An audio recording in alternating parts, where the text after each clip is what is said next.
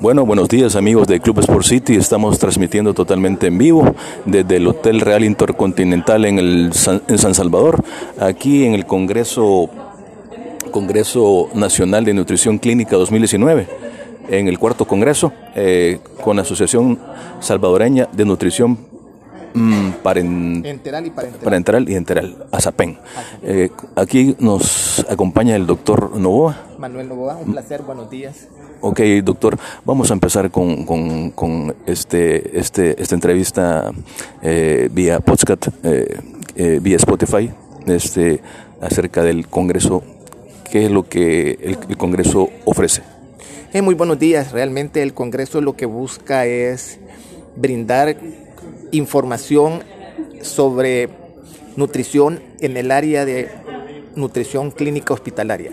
Eh, nosotros como sociedad pues buscamos el brindar los conocimientos a los equipos de soporte a nivel hospitalario. Los equipos de soporte nutricional están constituidos por enfermeras, médicos, licenciadas en nutrición y químicos. Entonces el objetivo es no solo brindar conocimientos científicos, sino que brindar la capacidad de interactuar eh, interdisciplinariamente entonces, ese es uno de los objetivos fundamentales y tal vez la primicia más importante de ASAMPEN como la Sociedad Salvadoreña de Nutrición Clínica es que el paciente encamado tiene el derecho de tener el mejor soporte nutricional que el país pueda brindar.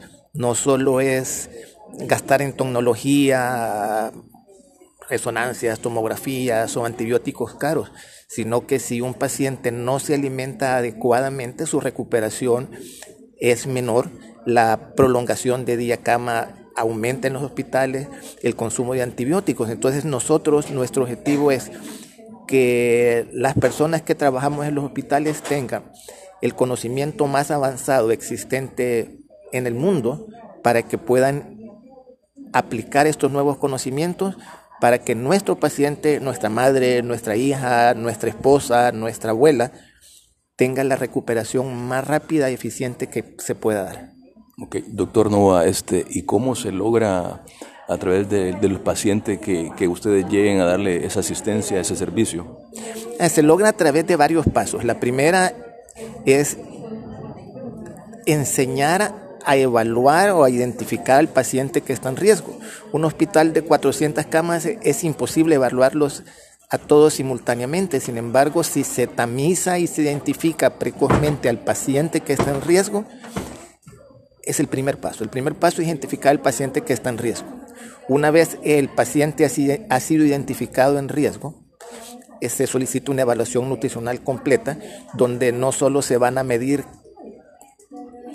cuántas libras ha perdido, sino que se pregunta, hoy se investiga libras perdidas en una semana, en un mes, en tres meses, qué capacidad de deglución tiene y ciertos exámenes de laboratorio como la albúmina que podría explicarnos su, su reserva proteica y medidas.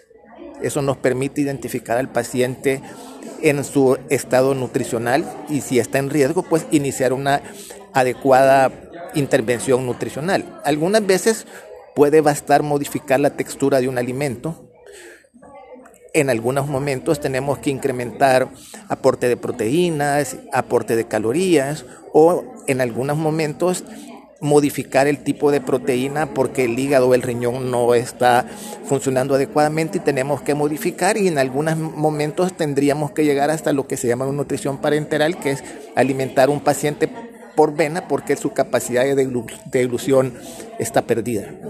Eh, doctor Nova, acerca, nosotros como Club Sport City eh, tenemos el, conocimiento, eh, este, entrevistamos a, atletas de alto rendimiento, a deportistas, a jugadores en, general.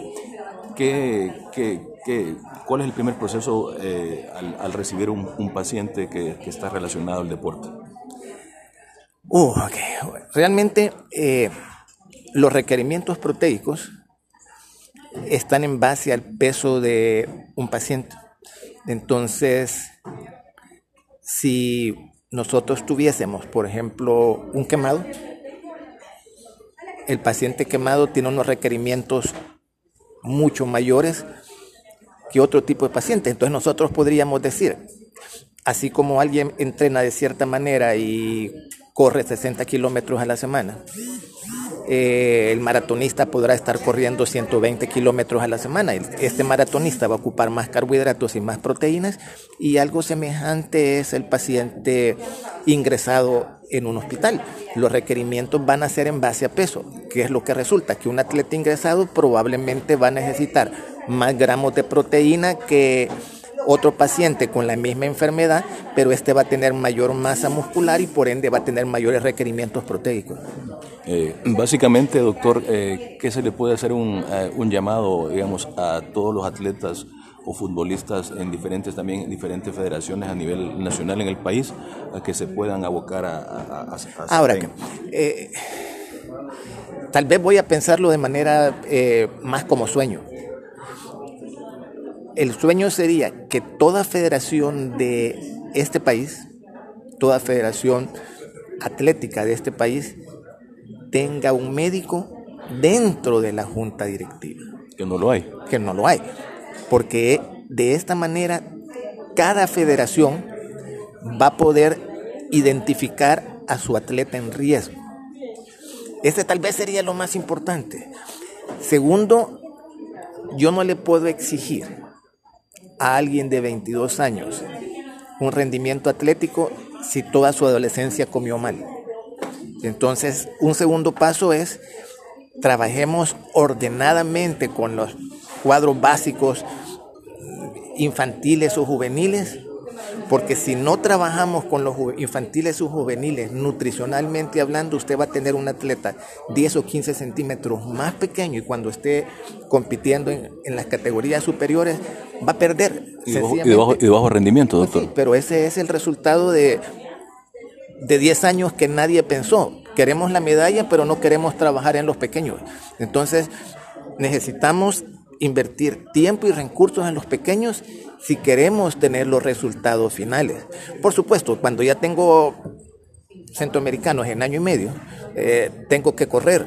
¿Y los olímpicos dentro de 10 meses? Ah, pero lo que me pasa es que eh, un ciclo olímpico empieza centroamericanos, regionales que podrían ser Centroamérica y el Caribe, panamericanos y olímpicos. Entonces, si usted no trabaja con los centroamericanos, no pretenda tener resultados en los olímpicos. Difícilmente, doctor.